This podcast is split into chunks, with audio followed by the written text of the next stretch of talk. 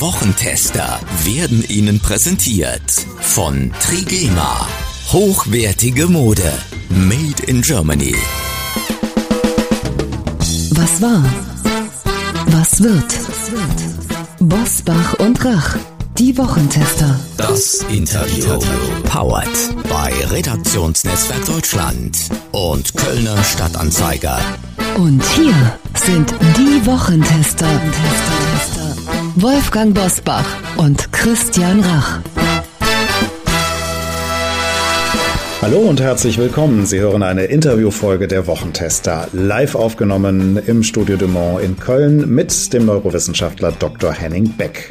Die zwölf Gesetze der Dummheit, jetzt in dieser Folge. Heute zu Gast bei den Wochentestern Dr. Henning Beck. Der Neurowissenschaftler hat einen Bestseller über die zwölf Gesetze der Dummheit geschrieben. Wie sie vernünftige Entscheidungen in der Politik und bei uns allen verhindern. Das erklärt er heute bei den Wochentestern.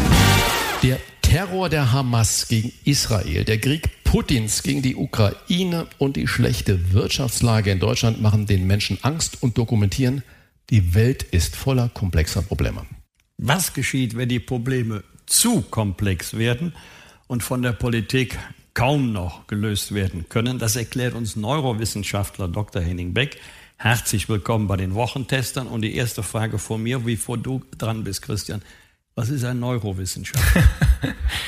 Ja, vielen Dank. Ein Neurowissenschaftler, der beschäftigt sich damit, wie wir denken, wie ein Gehirn funktioniert und wo ist ein Gehirn mal nicht dabei. Ja, also eigentlich äh, jeder Lebensbereich hat ja was mit dem Denken zu tun. Sollte man unterstellen. Ja, beim einen mehr, beim anderen weniger. Ich weiß.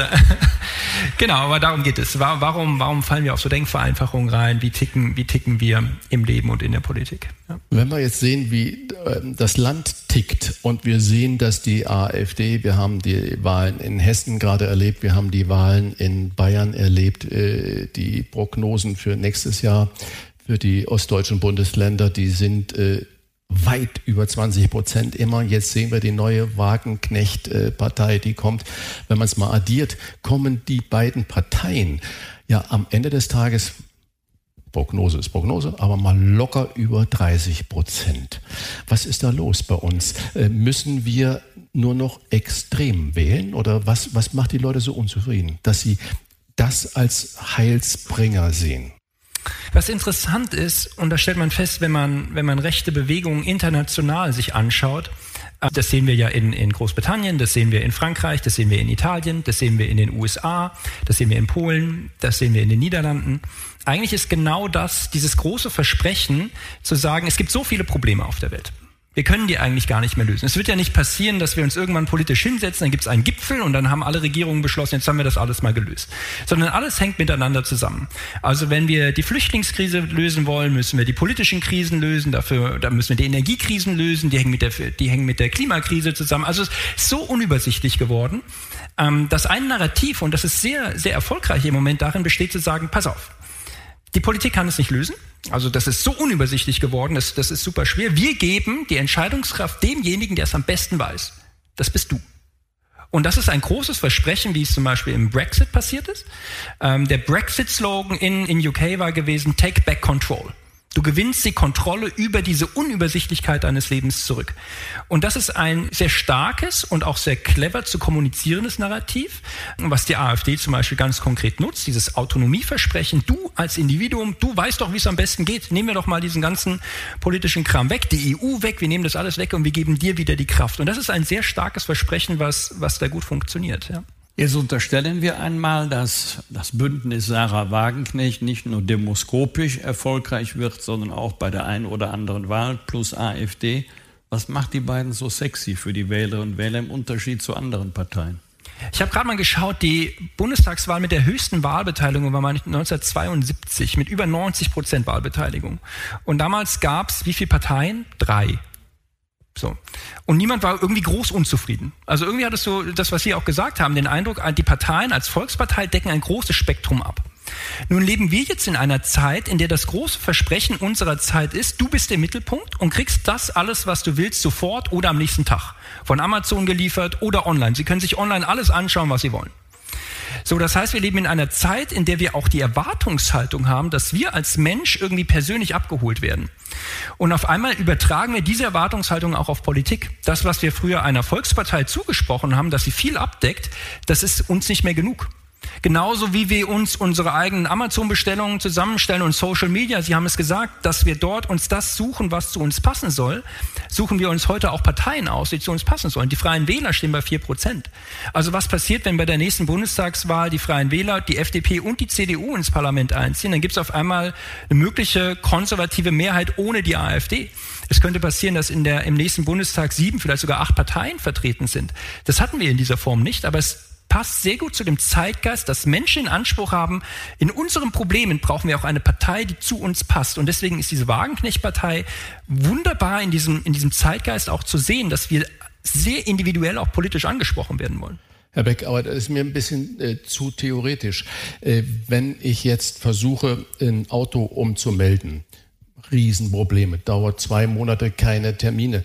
Wenn ich versuche, einen Bauantrag zu machen, ich habe einen Freund, der hat ein Grundstück, der hat seit drei Jahren kriegt da keine Genehmigung. Und äh, ich, man könnte es jetzt unendlich fortführen. Und wenn ich dann Take Back Control oder Make America Great Again höre, dann habe ich doch das Gefühl, dass die Leute eher das damit meinen, dass, weil sie das Gefühl haben, wir haben in der Verwaltung, in den Behörden, in der Demokratisierung des Einzelnen einen Matrix, eine Schlange, die uns unfähig macht zu handeln. Und äh, ist es nicht das einfache Rezept, man sagt, Menschenskinder, diese ganze Bürokratie, die tun nichts mehr für mich. Die Müllabfuhr erreiche ich nicht, wenn ich ein Problem habe. Ich kriege keine Baugenehmigung für irgendwas. Ich muss die Heizung ausmachen, wo die Leute sagen, das will ich alles gar nicht. Ich möchte das einfache. Ist nicht das eher so die Sache als dieser große Überbau, den Sie gerade geschildert haben? Absolut, absolut. Es ist ja auch eine Form von von, von Enttäuschung, finde ich, dass man sieht, es wird super viel reguliert, aber es passiert extrem wenig. Also die EU-Verordnung ähm, zur, zur Beschreibung von Pizza Napolitana. Er hat über 20.000 Zeichen, nur um zu beschreiben, wie eine Pizza aussehen muss, damit man die verkauft. Und man hat den Eindruck, es wird super viel reguliert, auch so, um keine Fehler zu machen, weil wir, weil wir das beschützen wollen, was wir haben. Und das Interessante ist, wenn das nicht passiert, steigt die Zustimmung zu der Politik. Also die höchsten Zustimmungswerte zur Politik in den letzten Jahren war direkt beim ersten Lockdown in der Pandemie. Also da, da hatte ich hatte da eine Umfrage gesehen, Söder hatte über 95 Prozent Zustimmung oder sowas in Bayern. Auch die Zustimmung zur, zur Bundesregierung war maximal hoch. Warum? Weil man hat gesehen, es gibt ein Problem, wir wussten ja nicht, ist es die Pest? Wir wussten nicht, was da kommt. Und du siehst, die Politik hat ganz konkret dieses Problem verstanden. Es werden konkret Maßnahmen umgesetzt und die werden schnell umgesetzt. Ähnliches bei diesen LNG-Terminals. Du siehst, oha, das Gas geht aus, die BASF könnte kein Gas mehr haben, das ist ungünstig, da muss ich mal fünf LNG-Terminals an die Küsten ballern. Und sofort siehst du, dass, wenn das schnell passiert, ist die Zustimmung da. Also die, die Unmittelbarkeit in der Politik, das muss erlebt werden und dass, dass es ewig dauert. Ich meine, ich komme aus Frankfurt. In Frankfurt soll eine neue U-Bahn gebaut werden. Ähm, da rechnet man damit, dass im Jahr 2045 könnte diese Bahn fahren. Ist mir doch egal, was 2045 ist. Da weiß ich doch nicht, ob ich da eine U-Bahn brauche. Und diese, diese Unmittelbarkeit fehlt jetzt total und deswegen sinkt auch die Zustimmung zur Politik, weil du eben nicht erlebst, oh, konkretes Problem, schnelle Lösung. Nein, es muss muss erstmal durchgedacht werden und das ist, das ist super deutsch. Ja, auch ganz ehrlich, bei der letzten Generation, das Anliegen oder die, ein Lösungsvorschlag der letzten Generation ist ein Bürgerrat. Also, wenn du nicht mehr weiter weißt, gründe einen Arbeitskreis. Also, wenn du, wenn du, wenn du, wie deutsch kann man sein, nicht wahr? Wir haben die größten Probleme und wir wollen erstmal wieder ein neues Gremium erfinden. Also, da, darum geht es nicht. Es geht darum, konkret Lösungen anzubieten, schnell auf die Straße zu bringen und dann werden die Leute das auch gut finden. Das sieht man, ja. Dass das alles sich so lange hinzieht.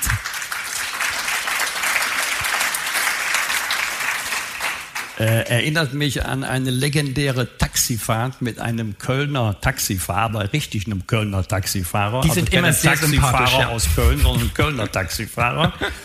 Der, ich hatte einen Termin, die Bahn hatte ausnahmsweise mal Verspätung, ich hatte hohe Not, musste Deutschlandfunk oder Deutsche Welle in Köln-Radertal.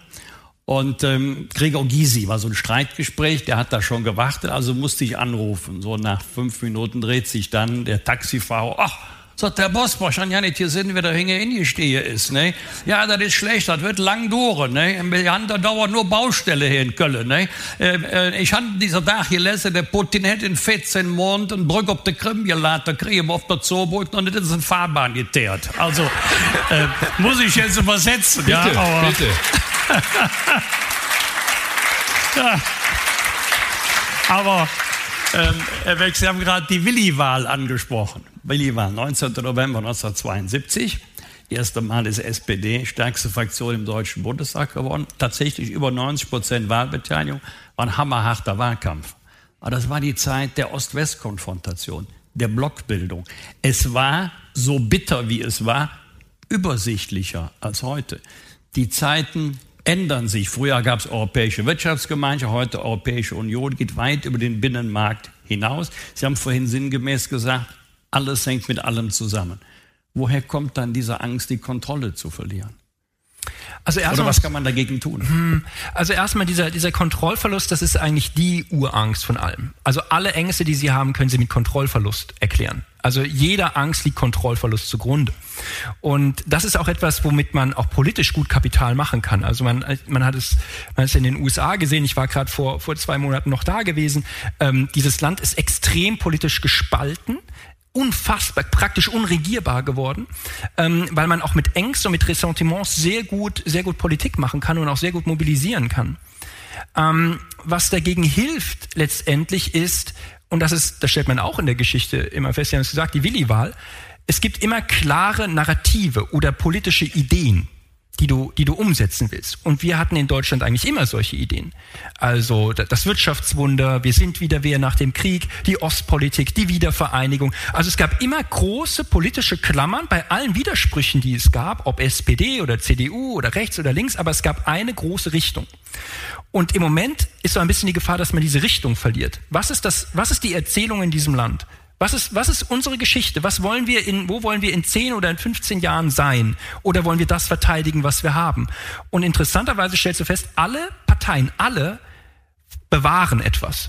Also von allen Parteien, ob das die AfD ist, die Grünen sind, die CDU, die SPD, alle wollen beschützen, was da ist. So hat Olaf Scholz die Wahl gewonnen. Er hat gesagt, Respekt für die Lebensleistung, für das, was da ist, das wollen wir quasi beschützen und, und, und würdigen. Und ganz ehrlich, das ist das ist wichtig, keine Frage. Aber das schafft natürlich auch Raum für all diese, für, für, für diese, für diese Ressentiments, für diese, für diese politischen Grabenkämpfe, weil diese einheitliche politische Klammer im Moment fehlt. Also mir wäre nicht bekannt, was, was wir in diesem Land eigentlich wollen. Was würden Sie denn dann jetzt nicht als konkrete politische Maßnahme, sondern als Handlungsdirektive der Ampelregierung empfehlen? Gehen Sie mal drei Punkte. Weil das, das Bewahren, das hat ja jeder selber von uns, sein Besitz, seinen Garten, sein Häuschen möchte man bewahren. Sein Auto, das noch Diesel ist, möchten viele bewahren, weil sie auch nicht anders können. Was, was sind denn, denn drei konkrete Handlungsdirektive? Direktiven für die Ampelregierung? Also erstmal ganz wichtig, bevor ich das beantworte. Deutschland ist das einzige Land auf der Welt, wo die Menschen mehr Angst vor Verlust kriegen, je reicher sie werden.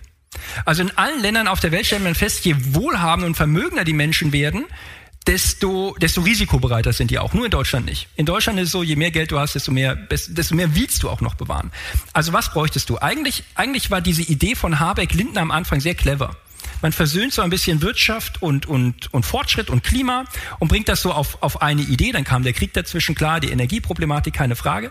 Aber die erste, ähm, in der ersten Regierungserklärung oder die erste große Rede, die Habeck im Parlament gehalten hat, da hatte kein einziges Mal das Wort Verzicht ähm, benutzt oder, oder ähm, so, ein, so als sich ein Zurücknehmen, ein Verlust, sondern es ging darum, wie bauen wir etwas auf? Was ist unsere Idee? Also das bräuchte ich. Das bräuchte ich übrigens auch außenpolitisch. Ja? Also wie, wie gehe ich mit China um? Wie gehe ich, was ist die Rolle von Deutschland in der Welt? Im Ukraine-Krieg, was ist, was ist unser Ziel?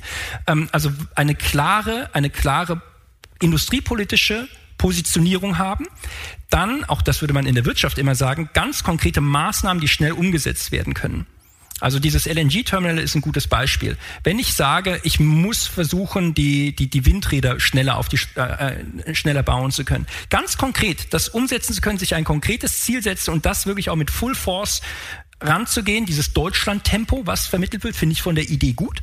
Ähm, das muss aber an ganz konkreten, auch medial sichtbaren Projekten deutlich gemacht werden.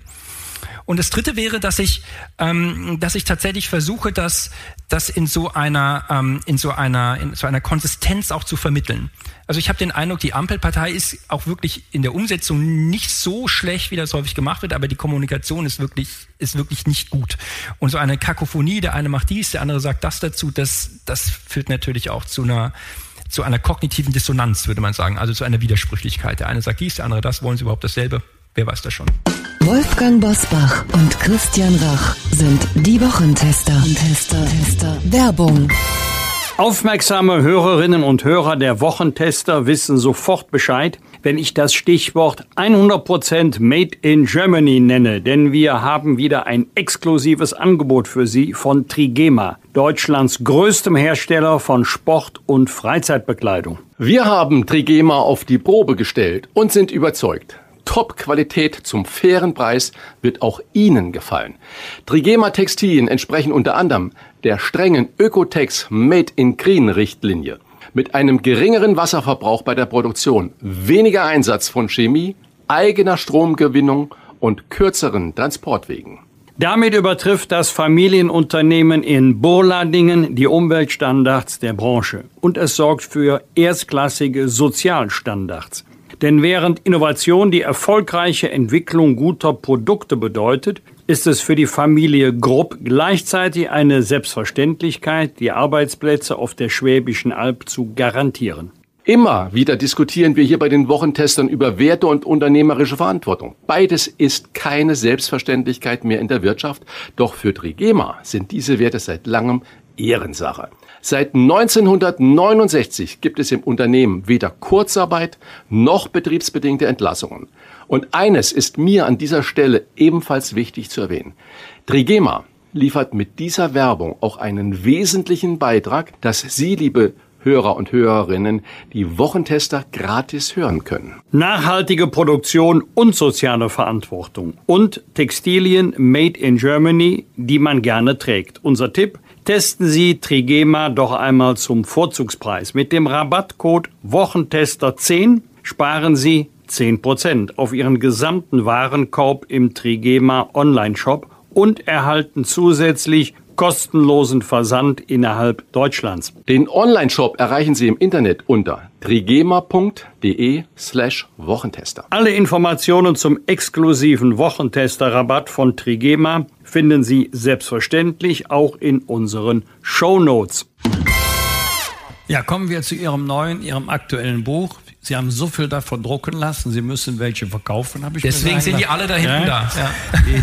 Die, zwölf Gesetze der Dummheit. Ja, ein Gesetz ist aus Prinzip dagegen. Was ja. sagt uns das? Ja, oh ja, ich war noch nicht geboren, aber ich habe für das Buch recherchiert, die Gurtpflicht. Sie werden sich erinnern, ja. das war der Kulturkampf in Deutschland, anschnallen oder nicht. Heute lachen wir darüber, ähm, dass man sich im Auto anschnallt, ist heute selbstverständlich. Aber wenn du Menschen sagst, dass sie etwas nicht tun sollen, machen sie das. Oder andersrum. Also wenn du Kindern sagst, greif nicht zur Schokolade oder zu den Keksen, was, wohin willst du greifen? Zu diesen Schokoladen oder zu den Keksen. So, bei Kindern nennt man das Trotz, ähm, bei Erwachsenen nennt man das Reaktanz. Man braucht natürlich einen wissenschaftlichen Begriff dafür, für Erwachsene, deswegen sagt man Reaktanz dazu. Aber es bezeichnet dasselbe, dass du, wenn du Leuten sagst, wie sie es machen sollen, musst du immer damit rechnen, dass so ein Widerspruch entsteht. Und diese, dieses, dieses, dieses Momentum muss man, muss man clever umgehen. Ja, das, vor allem muss man das berücksichtigen. Wenn ich jetzt irgendein Verbot erlasse, Heizung verbieten, was machst du als erstes? Natürlich baust du dir dann deine alten Heizungen ein. So klar, logisch. Ähm, und dieses aus Prinzip dagegen, dass es das wird häufig politisch unterschätzt, ja, und, und große Entwicklungen. Ist das jetzt ein deutsches Phänomen? Nee, das ist überall der Fall. Also das, das ist auch kulturell unabhängig. Also wenn, wenn man Kinder in Asien oder in Südamerika befragt, ist dasselbe. Die, die Erwachsenen ganz genauso. Ähm, wir in Deutschland sind aber besonders bei solchen Umsetzungen besonders risikoavers geworden. Also ich habe den Eindruck, also ich, wie gesagt, ich kam aus den USA. In den USA, da bist du, bist du fantastic, awesome und great, wenn du dir die Schuhe zubinden kannst. Jeder, jeder ist dort toll. So. In Deutschland für eine 2 Minus musst du dich anstrengen. Ja, das größte Kompliment eines Deutschen ist, es hätte schlimmer kommen können. Ja, oder es ist nicht ganz so schlecht so. Und ähm, und tatsächlich stellt man fest, in Deutschland ist man ist man, was so Veränderungen angeht, sehr, sehr reaktant. Da ist man sehr, hält man sehr fest. In anderen Ländern vergleichst du Chancen mit Risiken, hier vergleichst du Risiken mit Risiken. Also ich kann mich, kann mich erinnern, ich habe in Bio, Biochemie in Tübingen gearbeitet, dort gab es ein Gebäude, ein, ein, ein Laboratorium, das war mit so holzvertäfelten Wänden ausgekleidet. Nun sind holzvertäfelte Wände neben einem Chemielabor aus Brandschutzgründen keine gute Idee. So. Nun stand das Gebäude aber schon lange, also Denkmalschutz. Es kam zum universellen, zum, zum ultimativen Duell der deutschen Risikogesellschaft. Brandschutz gegen Denkmalschutz. Wer wird obsiegen? Wer hat sich durchgesetzt? Ähm, es war der Brandschutz, nachdem er denkmalgeschützt umgesetzt werden konnte. Und das zeigt eigentlich, Leute, ey, ich, ich, es, es zeigt eigentlich, wie, wie langsam und wie beschützend wir geworden sind und das ist eigentlich diesem Land unwürdig. Ja, also wir leben ja von Ideen und nicht davon, dass wir alles beschützen, was wir haben. Ja. Es, es gibt einen wunderbaren Sketch, ich kann den nicht so nachmachen, von Alphonse, der Franzose, vielleicht kennt ihn der ein oder andere. Der geht in etwa so, der läuft über die Bühne, der Alphonse, und sagt, oh la, in der, der Urmensch hat das Feuer erfunden und äh, alle haben sich gefreut, die Italiener Italiener freuen sich, die Spanier freuen sich, oh, wir haben Feuer, wir können grillen, wir können Pizza machen. Nur der Deutsche hat gesagt, oh ja, ja, jetzt haben wir Feuer gefunden, jetzt müssen wir Notausgang und Brandschutz äh, schaffen. so. Und ähm, da ist natürlich was dran.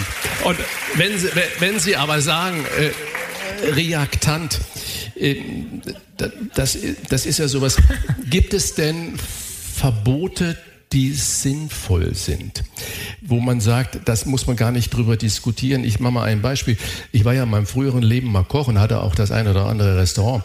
Und ich habe schon weit bevor es äh, Rauchverbot gab, bei mir Rauchverbot gehabt. Warum? Weil ich es nicht mehr ertragen konnte, wenn man mit feinen Zutaten und Gerüchen, vor allem Schmecken geht über Geruch. Also du sprichst von den Gästen, nicht von, von den, den Köchen. Gästen, von den Gästen. Die Köche mussten, die durften natürlich nicht während der Arbeit rauchen. Das war auch verboten. Und trotzdem hatte ich keine Personalnot. Aber äh, ist ein anderes Thema. Ähm, und die Gäste, es gab einige, die haben natürlich revoltiert dagegen, aber die meisten haben es akzeptiert. Und wenn ich jetzt an eine Einbahnstraßenregelung denke und Anarchie denke, dann sagt natürlich der eine, was interessiert mich, was du jetzt da festgelegt hast. Ich fahre jetzt trotzdem so rum rein. Gibt es Verbote, die sinnvoll sind, die eben nicht über diese Reaktanz laufen? Ja, also wenn es eine gute Alter oder eine schmerzfreie Alternative gibt, kannst du gegen Reaktanz mit einem Verbot einfach knallhart durchmarschieren. Das hast du beim, beim, bei der Gurtpflicht auch gemacht. Also es ist ja nicht kein, heute würdest du sagen, ist doch kein großes Problem, mich anzuschneiden. Damals hatten die Leute Angst, dass sie, wenn bei einem Unfall nicht rechtzeitig rauskommen, weil sie festgegurtet sind. Ja, das war die Angst, die damals bestand. Absurd würde man heute sagen. Beim Rauchen genauso. Wo ist das Problem, wenn du rauchen willst, dass du, dass du kurz rausgehst? Ich kann mich auch erinnern, äh, ich, als ich die ersten Flüge, die ich gemacht habe, als, als Kind in Urlaub, da gab es Rauchereien im Flugzeug. Das ist heute unvorstellbar, dass du da irgendwie Kinder und die werden dazu gequarzt nebenan. Schrecklich. Also auch beim in Restaurants, also in japanischen Restaurants solltest du auch kein Parfüm tragen, weil allein das Parfüm schon die, die diese feinen Aromen des Essens da kompromittieren könnte. Ist doch, ist doch völlig sinnvoll. Du kriegst ja sogar mehr, als du verlierst. Und dann kannst du mit einem Verbot kannst du, kannst du über eine Zeit, wenn du das durchhältst, das durchsetzen. Es sei denn, die Alternative gibt es nicht. Alkohol zum Beispiel.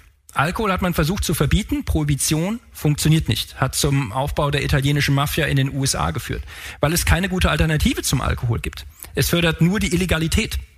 Also wenn du eine Alternative zu etwas hast, dann kannst du es verbieten. Der Walfang zum Beispiel. Das älteste Umweltschutzabkommen der Welt internationaler, internationales Walfangverbot. Warum? Weil Leute ähm, Wale nicht mehr jagen mussten. Es gab, konntest Pflanzenöle, konntest Margarine herstellen, es gab Elektrizität, du musstest nicht mehr dieses Walöl verfeuern. Sprich, die Alternative kommt und dann kannst du das Verbot mh, hm, da draufsetzen. Und Katalysator dasselbe. Wir haben keinen sauren Regen mehr. Du hast eine, ein, ein Verbot, eine Verordnung durchgesetzt, aber es gab die technische Alternative und dann funktioniert das. Wenn es andersrum ist, erstes Verbot und keine technische Alternative, dann machst du es kaputt. Ja, und es funktioniert nicht. Sie sind jetzt Experte für Dummheit, Denkfehler und so. Haben Sie sich auch schon mal persönlich erwischt, dass Sie gedacht haben, oh, das, das habe ich aber ganz falsch gelegt, das war aber jetzt echt doof von mir. So, die tollste Dummheit, die du findest, ist, dass Menschen, die sich viel damit beschäftigen, denken, sie würden nicht auf die Dummheiten reinfallen und sie tun es aber besonders oft. Als ich diese äh, Studie gelesen habe, musste ich an mich denken, dass man häufig von sich selber denkt, mir kann auch nichts passieren. Ich habe das doch studiert. Ja, ich weiß doch, wie das alles funktioniert. Und dann guckst du auf dich selber und stellst fest, oh ja, du, du, du, du suchst aber auch nur immer nach Meinungen, die dir mit dir übereinstimmen oder du hinterfragst dich manchmal auch ein bisschen selten. Ähm, du hältst dich auch für den Mittelpunkt der Welt, wie das jeder Mensch von uns macht. Ähm, ja, also ich habe, es war auch eine selbsttherapeutische Erfahrung, dieses Buch zu schreiben. Ich habe mich in einigen Kapiteln selber verwirklicht in meinen Dummheiten. Das kann man dann lesen. Ich lese es immer wieder gerne. Ja. Wir beide haben ja heute Abend schon kurz über Nancy Faeser und ihren kleinen Badeurlaub gesprochen. Und sind ja eigentlich da übereingekommen, dass wir es gar nicht jetzt als das größte Drama äh, sehen, ja, ungeschickt und so weiter. Aber es gibt ja so Blaupausen genau für dieses Ungeschicktsein. Das ist ja nicht nur Rudolf Schabing, es war ja auch Thomas de Maizière, hat das glaube ich auch mal äh, so gehabt und dann die äh, grünen Familienministerin, die dann Spiegel, äh, die ja nach der Umweltkatastrophe, nach der Flutkatastrophe in der A mehrere Wochen in Lamprecht mit dem Silvesterfeuer und so weiter. Ja. Warum tappen denn gerade Politiker, ich würde sagen Menschen, aber ich meine jetzt die Berufsgruppe Politiker, immer wieder in die gleichen Fallen, obwohl es solche Blaupausen da gibt? Gibt es da irgendwie eine Erklärung oder so ein Muster, das Sie da sehen? Also erstmal, ich würde sagen, äh, solche Personen sind natürlich auch sehr unter Beobachtung. Also da fällt das natürlich auch sehr auf. Also ich bin sehr sicher, wir alle machen solche Fehler permanent, aber steht halt nicht immer die Bildzeitung neben mir und beobachtet das. Das ist das eine. Zum anderen kommt allerdings auch hinzu, je mehr du unter Beobachtung stehst, desto wahrscheinlicher ist es, solche Fehler zu machen. Es nennt sich ironischer Fehler. Also ich hatte einmal ähm, eine Veranstaltung für die deutsche Fußballnationalmannschaft. Das ist war einige Zeit her schon, da war sie noch ganz gut. Und wir hatten. Ähm, Aber so alt ein, sind Sie doch noch gar nicht. ich sehe nur so aus. Ja, das die wissen ja gar nicht, wie lange das morgens immer dauert, bis ich so jung werde. Aber die, nein, wir hatten einen ein, ein Workshop und da ging es darum, warum man einen Elfmeter verschießt. Und das ist genau dasselbe. Wenn du, wenn du vorher sagst, wo du einen Elfmeter hinschießen musst, ist der Druck auf dich groß. Wenn du vorher sagst, ein Wahlversprechen, eine Kampagne, die du anrollen willst, du hast ein, ein, politisches, ein politisches Ziel, was du verwirklichst und alle schauen auf dich drauf und du weißt, ich darf keine Fehler machen, keinen Fehler machen, nicht an den Pfosten schießen, bloß nicht an den Pfosten schießen, Pfosten schießen, schießt du an den Pfosten.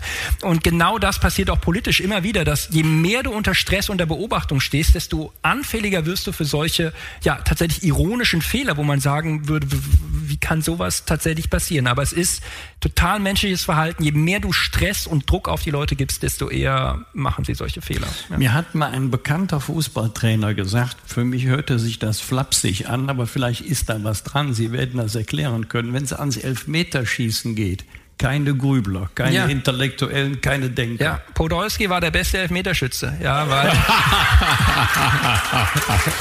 so, Deswegen, ja. Und ähm, manchmal musst du das machen. Weniger denken, mehr machen wäre gar nicht so schlecht. Ja. Das ist eigentlich das ideale Schlusswort. Äh, vielen Dank für die spannenden Einblicke in das Gehirn eines Fußballspielers und eines Politikers. Zwölf Gesetze der Dummheit heißt das aktuelle Buch von Dr. Henning Beck. Also großartig, dass ja. Sie da waren. Hat Spaß gemacht. Vielen Dank. Vielen Dank. Vielen Dank. Dankeschön. Fragen und Anregungen für Bosbach und Rach? Kontakt at diewochentester.de Was war? Was wird? Wolfgang Bosbach und Christian Rach sind die Wochentester. Ein Maßgenau Podcast. Powered bei Redaktionsnetzwerk Deutschland und Kölner Stadtanzeiger.